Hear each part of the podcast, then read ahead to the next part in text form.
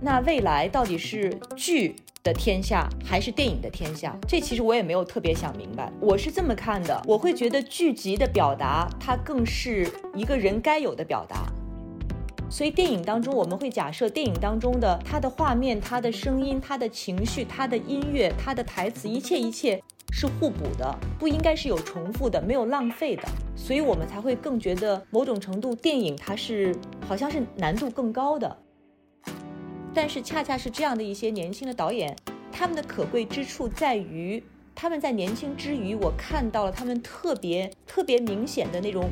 企图心，他们的渴望，这点我觉得特别的难能可贵。我可能已经度过了需要通过阅读来完成我对于某种文学欣赏的提升，他是真的没有办法能够理解一个华人他内心的那种复杂跟细腻。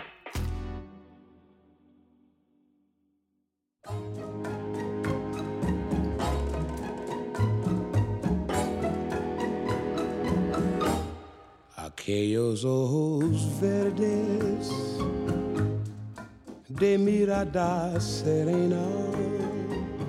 言之有物，不止银河。大家好，欢迎来到硬核读书会 FM，我是主持人钟毅。在年底，我和卢宇老师一起聊了聊电影，因为时间比较长，我们分成了上下两期。在上一期，卢宇老师聊了聊他自己的观影经历和他对好莱坞的一些观察，而在这一期，我们的目光会从好莱坞电影延展开，从兴起的剧集风潮到国内的新导演，再到小说和电影文本的改编。电影和我们当下的关系比我们想象的更广，也更深。在这期节目上线的时候，影视行业似乎迎来了。一次开年的高光时刻，春节档，我们又看到了久违的热闹的电影院，而电影院的活力也随着鼎沸的人声回来了。像《狂飙》《三体》这样的优质剧集，也让我们更加的兴奋，对未来有了更多的期待。我们一起来听一听鲁豫老师对这些有一些什么样的看法呢？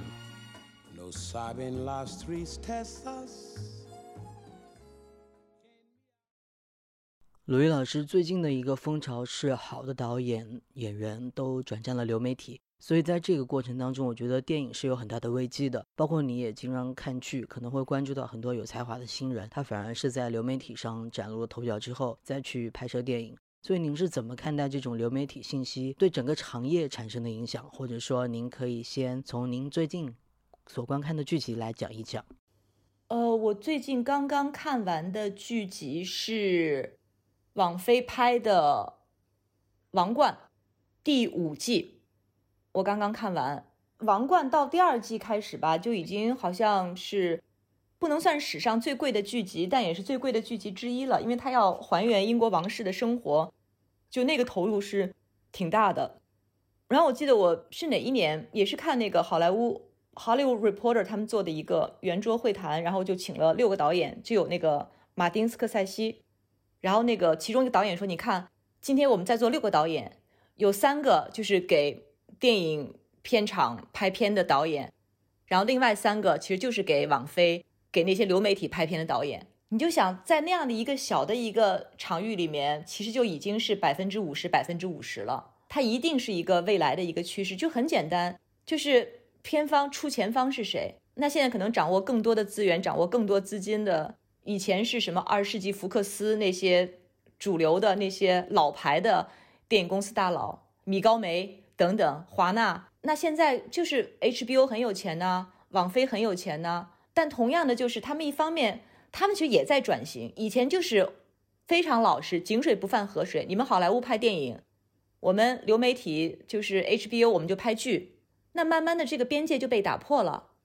他们拍剧，他们也拍电影。然后另外一个被打破的壁垒，就是以前在好莱坞是有一个特别明显的一个鄙视链，就是电影一定高于电视剧。一般的人就会认为一个演员他根本完不成那个跨越，就是我在美剧里面我再火，我到电影都没戏。这么多年在之前哈，这么多年完成跨越的只有一个人，就是乔治克鲁尼。他拍了一二红了以后，进入到美国好莱坞，他成为美国好莱坞最有权势的一个电影明星。其他的有一个算一个都没有完成这个跨越，但是这几年的一个风潮就是，它不是从电视剧往电影去破圈，而是电影很多的一线当红的明星，我依然红着，我到电视剧这个领域里面，我去拓展一片新的土地。以前的趋势是什么？我电影圈混不下去了，我不火了，我去拍电视剧。但现在不是，我会主动的出击。你刚刚讲到威瑟斯彭，他就是啊，就是居安思危啊。我在电影圈其实我还有我的话语权的，但是我要先给我自己拓展一片领地，我去拍《大小谎言》，这就是一个由电影资金新的走向，很多的新的技术带领完成的一个。一个破圈的一个行动，就是慢慢的会打破这些这些障碍，慢慢的会模糊这些障碍。就是以前电影跟电视是壁垒森严的，井水不犯河水的。如今这个界限其实已经没有了，电影可以拍电视，电视我也可以跨圈到电影，就跟我们小屏幕大屏幕，其实未来这个边界已经都没有是一样的。以前我们说我是做电视的，那他是做网络的，那如今其实我就是做内容的。只是我最终那个终端，你通过什么终端收看而已，所以我会觉得，作为观众，其实我已经开始慢慢的完成了我的一个跨越，就是我已经不太纠结于这个电影是谁制作的，是网飞还是华纳、二十世纪福克斯，就是我开始慢慢已经已经接受这不同的厂牌、不同的出品方。嗯，我觉得未来有一天这个边界一定是会没有的。然后其实还有一个另外的一个一个问题就很有意思，那未来到底是剧的天下还是电影的天下？这其实我也没有特别想明白。嗯，我是这么看的，我会觉得剧集的表达它更是一个人该有的表达。就我们讲一个故事，你要把这个故事讲好，讲得活灵活现，我需要有足够的时间。陈丹青说：“美剧就是二十一世纪的长篇小说。”我觉得好像刚刚您讲的是有类似的感觉，它会有一个很流畅的叙事，而不是像电影一样，它分三幕，然后就结束了。我挺同意的。举个例子，就是一部电影，它如果拍了上下集或者上中下三集的话，这部电影基本上卖座就会很惨。那为什么一部电影需要分上下集？就是因为我一部我完全没有办法，那个容量不足以我完成那个讲述，所以我我赤壁我只能分成上下两集来讲。我已经把它剪到无可再剪了，我依然在两个小时之内我完不成。但其实完成了反而很奇怪。那这个时候，其实剧集的那种方式更适合讲述。就是我我英剧，比如说我我这个拍王冠，我拍英国王室，我第一季我五集六集，我讲述英国女王。青年时期五集的量正好，然后第二季我讲她结婚以后一个少妇的她的故事五六集正好。但如果你要拍一部电影的话，你只能截取某个片段、某个瞬间，否则两个小时你根本讲不完那么多的人物、那么多的故事，你怎么去讲？所以某种程度我特别认同你刚才说的陈丹青的那个表述，就是美剧或者英剧是我们这个时代的一个长篇小说。还有一点就是我经常会。一会儿替这边讲话，一会儿替那边讲话的一个人，我也是。呃，对，所以刚才我们讲到剧的方式，剧集的方式可能更适合我们讲述故事的一个一个习惯，但同时电影的好处跟优势是什么？就不管你是美剧、英剧还是电影。它某种程度都是我需要在规定的时间之内完成我的规定动作。你也哪怕是美剧，你也不可能长江大河的无休止的讲下去，你依然是有一个时间的限定的。那电影也是这样，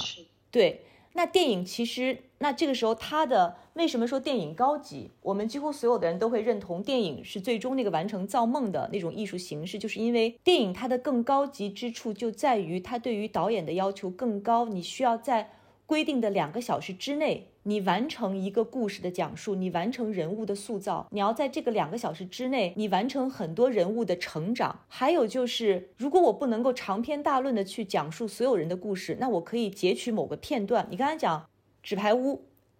纸牌屋》讲的是美国的政坛，它的肮脏，它的那种阴谋。那其实讲述美国政客的故事，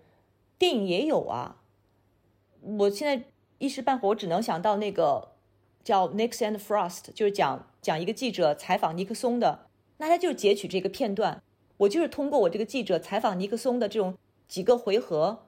我来反映美国的政坛，来反映美国的政客。包括很多年前有一个电影叫《Wag the Dog》吧，落水狗也是，我就截取某一个片段来讲述美国的政客为了应对。生活中的某个丑闻，就生生营造出一个战争，那就是我要有一个切入点，我不可能给你呈现一个特别全面的一个全貌，那我就有一个切入点，我就讲述在这两个小时内我我能够完成的故事的讲述、人物的塑造，所以我会觉得电影其实有它的有它的优势，因为我的时间感更紧迫。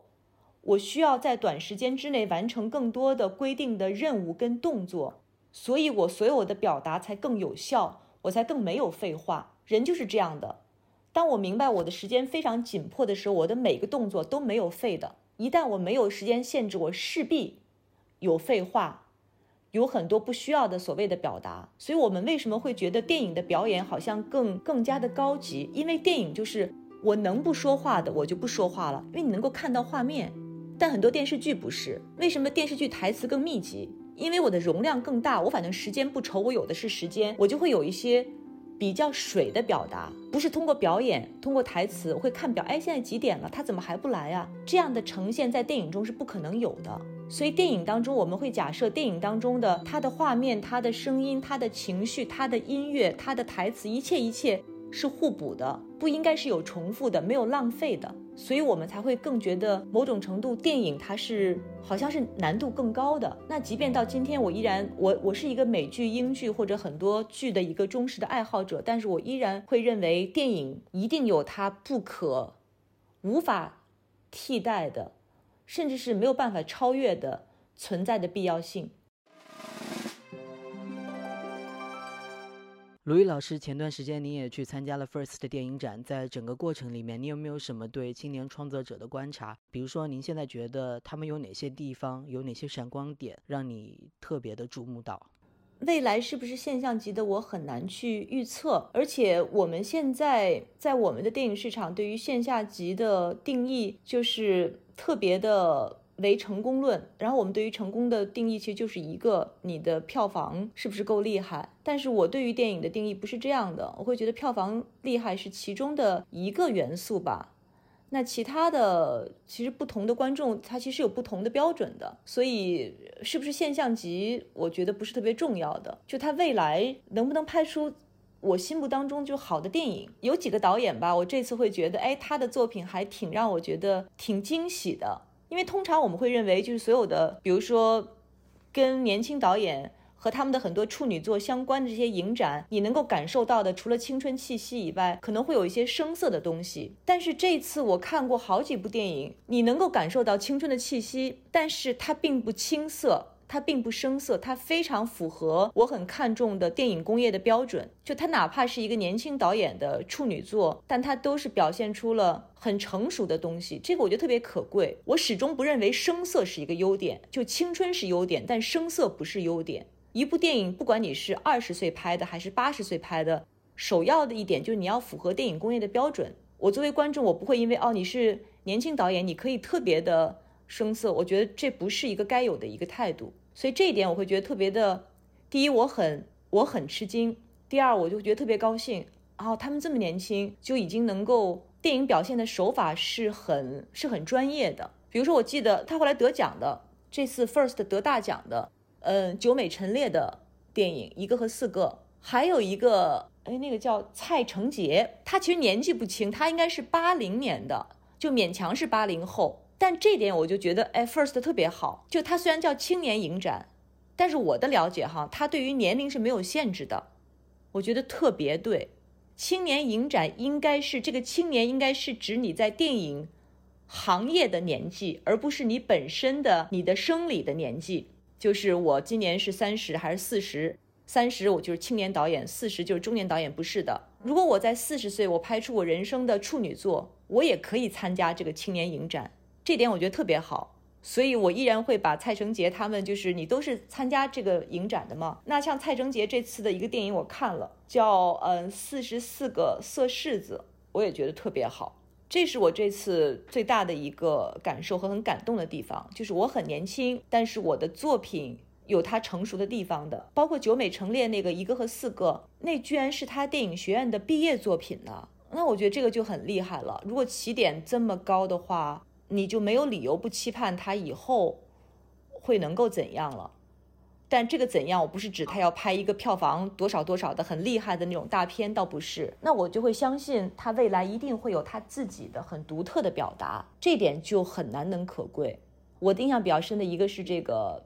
久美成列、蔡成杰，还有两个导演，呃，一个是一个纪录片的导演，哎，他叫什么来着？那个纪录片叫《野球》，那个当时我看了以后，我就特别的，哦，我就特别的也很吃惊，也很感动，因为他。展示了一个我完全不了解的一个领域，就讲美国那些 NBA 以前混不下去的退役的过气球星，然后来中国打那种所谓的野球，就是私底下组织的那种球赛，然后我赢了我就有钱赚，输了我就没钱赚，那种特别残酷的、很真实的那种生存状态，看的过程就特别窒息、压抑，但很真实。然后你会觉得一个那么年轻的导演，他能够能够捕捉到生活其实很很小众的底层的那种生活。他其实虽然底层，但他并不大众，是小众的。就是那种敏锐，和他能够让被拍摄者完全接受他，能够让被拍摄者忽略掉摄影机的那种侵略性，我觉得很了不起。那部片子让我觉得我还挺对拍摄者是很很尊敬的。这部片子。还有一部片子的导演叫南新，就那部片子特别逗，他是在电影展后来很有名，因为他号称投资只有两万块钱拍的一部电影叫《钓鱼》，然后那个导演后来他在电影电影节的呃外号叫灵宝红上秀，因为他是河南灵宝人，然后大家开玩笑说那个灵宝红上秀特别可爱。就这些很特别的人，他们很特别的表达方式和他们对电影的渴望，是让我觉得很难能可贵的地方。嗯，我我倒不认为只要年轻就代表正确，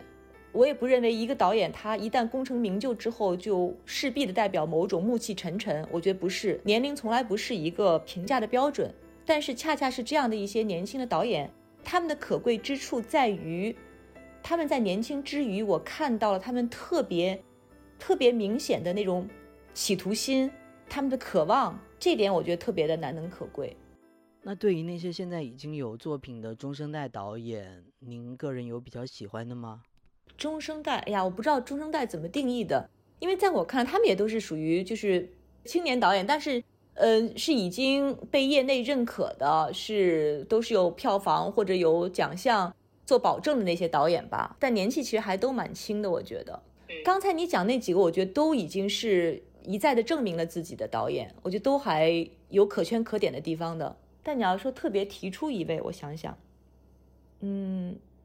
其实最近我跟邵艺辉我们聊过一两次，我觉得她还是一个挺特别的一个女导演。她应该不算是中生代吧，因为她比较年轻，等于是初出茅庐的。但是我会觉得他很代表时下新一代年轻导演，就是有着非常充沛的表达欲望，有着非常鲜明的个性，很坚持自我。就他其实是现在和未来年轻导演的一种一种代表。我我会特别欣赏这样的这样的电影人，就是他的性格特别鲜明，好和坏我就是这样，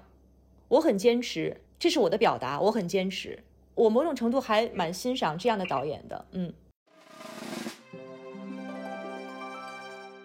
他们电影剧集可能都需要一些文本来支撑，这个文本可能是一部分是剧本，然后一部分是小说。我就在想，比如说像《消失的女孩》，然后《大小谎言》这种，其实也都是小说改编的嘛。然后包括中国的双雪涛的很多小说也被导演们改编了。您是怎么看待小说文本和电影文本之间的关系的呢？我作为一个读者、一个观众，我一直以来我有一个观点，是我自己的一个算是某种观察吧，就是一流的文学作品很难产生一流的电影，很多一流的电影，它的来源恰恰不是一流的文学作品。你就举《教父》这个例子，《教父》的小说其实它真的，你从文学，你都不要说文学史了，就你用一般的文学标准去评价它的话，它真的是称不上是一流的小说呀。但它恰恰完成了，它最终的呈现是绝对是电影史上的经典中的经典。那就是因为文学的表达和电影的表达先天是不同的。一部小说它之所以成为一个经典的文学作品，因为它的文字当中它能够表现出你用其他的艺术语言、艺术形式无法去描述的一种状态。这一定是绘画表达不了的，音乐表达不了的，雕塑无法去企及的，影像无法去塑造的，只属于文字的，只属于小说的。所以我的解读就是，一个出色的小说，最终它一定或者说很难完成那个跨越，就是我变成一个出色的影像的呈现，最终完成一个从文字到电影的表达那过程。这太难了，我迄今为止我还没有没有能够看到过，嗯，所以我会觉得，当一部特别好的一部文学作品，它在拍摄的过程当中，我内心其实就很纠结，因为我总会觉得，哎呀，不要凶多吉少，不要凶多吉少。尤其如果碰巧这部文学作品是你内心无比珍爱的，你一方面希望它能够拍成电影，大荧幕、小荧幕最好都上，但你又明白这个跨越太难了。好像十有八九总会有一些凶多吉少，所以内心就会有一些些有一些些纠结。因为迄今为止，其实我真的没有看到就是能够能够突破这些障碍的那些作品吧。你有特别期待改编的小说吗？你说能够变成电影的吗？那只要是我喜欢的小说，我都希望它能够完成这种跨越呀。比如说《三体》，我现在特别特别期盼《三体》，我特别特别期盼《三体》，但我又特别紧张。因为我看了一下网飞他们的那个宣传短片，我其实有些崩溃，呃，不是有一些是特别崩溃。还有一个版本，国内版本我还没看，那个短片我没看，不知道有没有。但是网飞的那个短片我看了，它里面那个中国角色的塑造，然后对于那个时代的那些呈现啊，我快死了，我觉得。其实有时候特别不理解，就是为什么他们花那么多钱去拍摄了。他们不能够从中国找一些真的就了解那个时代的，只要在那个时代生活过中国人都会告诉你，当时中国人不是这个样子的，他们的呈现不是那个样子的，就你外在呈现都不对，这个就特别的。但可能因为这个电影的观众不只是我这样一个中国观众，还有很多世界观众，可能他们心目中就应该是那样子。但总之，我作为一个中国观众，我那会儿就特别崩溃，看到那个短片。我特别期待，但我心里可能觉得国内版本也许会更靠谱吧，因为国外这个版本他一定要完成很多他自己的规定动作，包括在人物的构成上、角色构成上，他一定要符合这个时下他们美国影视圈的那些正确嘛，就是他要有不同的族裔的呈现，然后这个故事也要对，所以这一点你就会你就会明白，它既是刘慈欣的作品，但已经又有一些不是了。所以，我们熟悉原著的观众就要有一个特别强大的一个充分的一个心理准备。哎，可不可以说一说您最近在读什么书？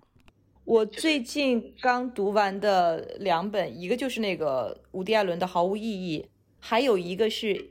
杨乙先生他和于斌的，其实是共同创作的一个他口述。然后于斌做记录整理创作的一个，他算是个人自传，就讲他一百年来的这些人这些事儿。哦，看的简直就是特别过瘾，因为里面有太多的那个时代的只有他才能够了解的那些我们所好奇的人物的那些八卦，特别好看的一本书，强烈推荐。伍迪·艾伦他最经典的那个那个笑话那梗不就是说大家认为我是知识分子，就因为第一我戴眼镜。第二，我拍的电影票房特别糟糕，就大家会认为基于这两个原因：第一，你是知识分子；第二，你是艺术家。那对于他来说，老头就比较的酷嘛，他就会觉得，我不知道该怎么样解读他的心理。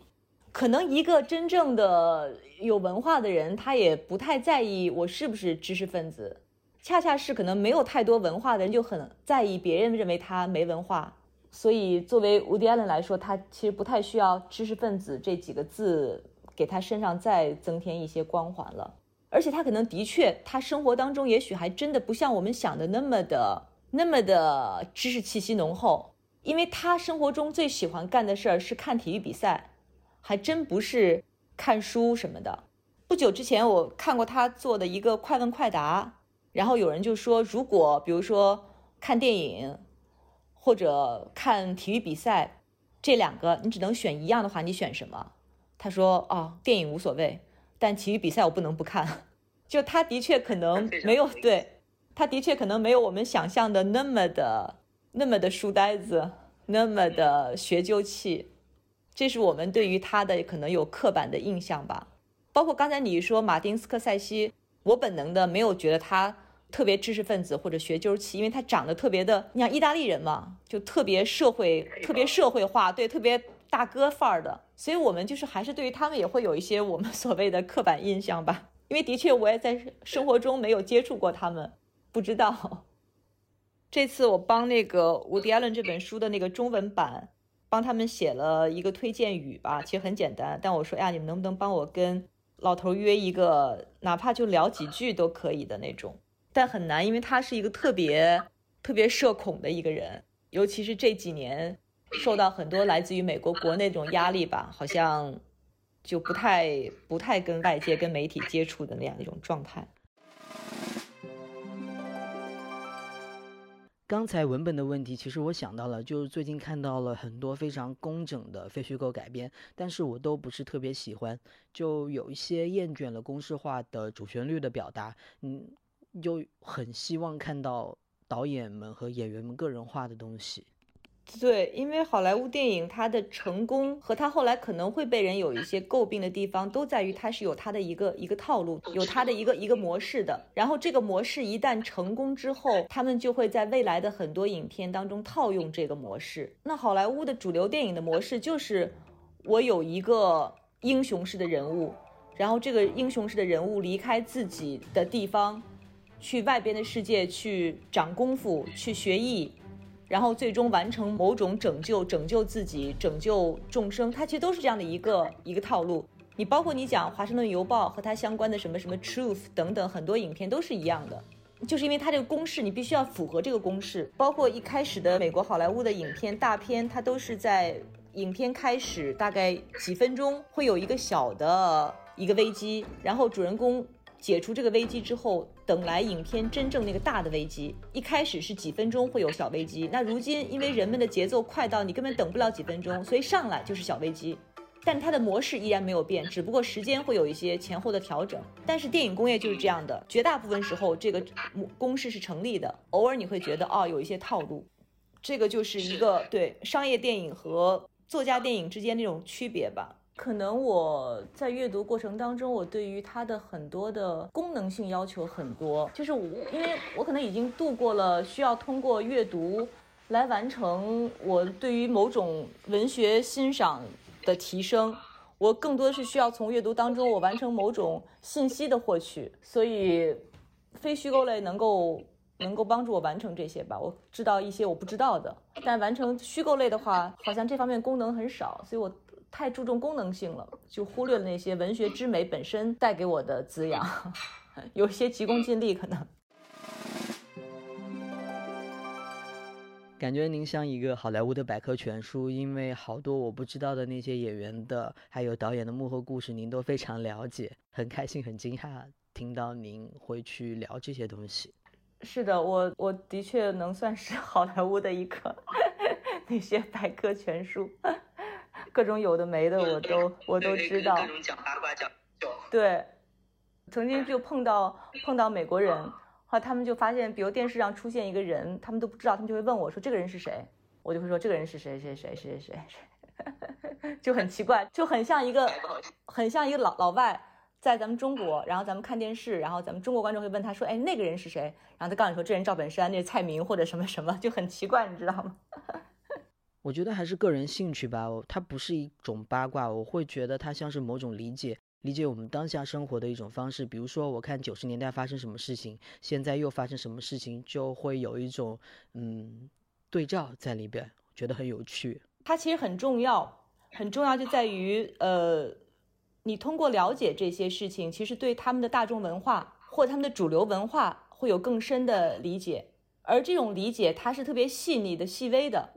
我现在对于英语英语文化这部分比较理解，但是你说我对于比如法语圈的其他文化、其他语言的就没有那么了解的细致跟深入了，因为不同的语言代表的民族性真的是不一样的。是的，我觉得使用不同的语言，思维方式也会受到比较大的影响。我去年看了一部美剧叫《好莱坞》，我很喜欢，因为它是一种对过去历史在影视中的修改。虽然它可能会被批评很白左，或者说是一个很政治正确的电视剧，但我觉得已经通过它。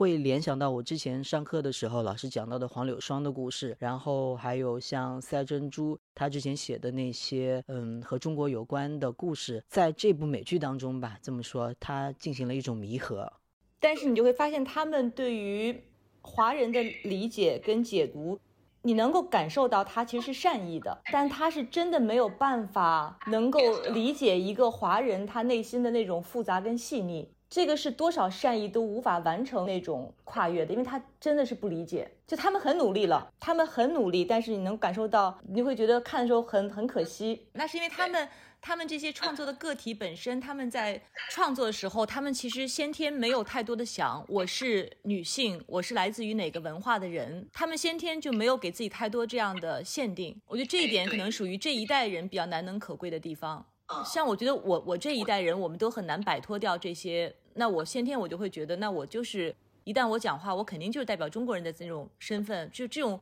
他很难，我很难不去想这些。但是他们这种新一代的人的表达方式，可能先天就会很少去想我来自于哪里，或者我是什么样的性别。他只是作为一个表达者，一个电影人在表达，就这是他们可能这一代人的一个特点吧。像赵婷他们。我前段时间读到的那本电影文论，也就是说电影已死。我觉得虽然在提纲里面讲的都是老掉牙的问题嘛，但嗯，这也让我很矛盾。我做这个专题其实是想证明电影是很有市场，或者说是电影是很有价值去讨论的东西。但是今天我们也聊了很多剧，所以。有的时候，我也反复的去思考电影所处的位置，至少是在当下，它是一个怎样的位置，是常常让我觉得很矛盾的话题吧。这么说，电影还是不会死啊，因为剧再好，你不可能在影院的环境当中完成几百人、上千人共同观影的那个过程，所以我觉得电影还是电影还是不会死的。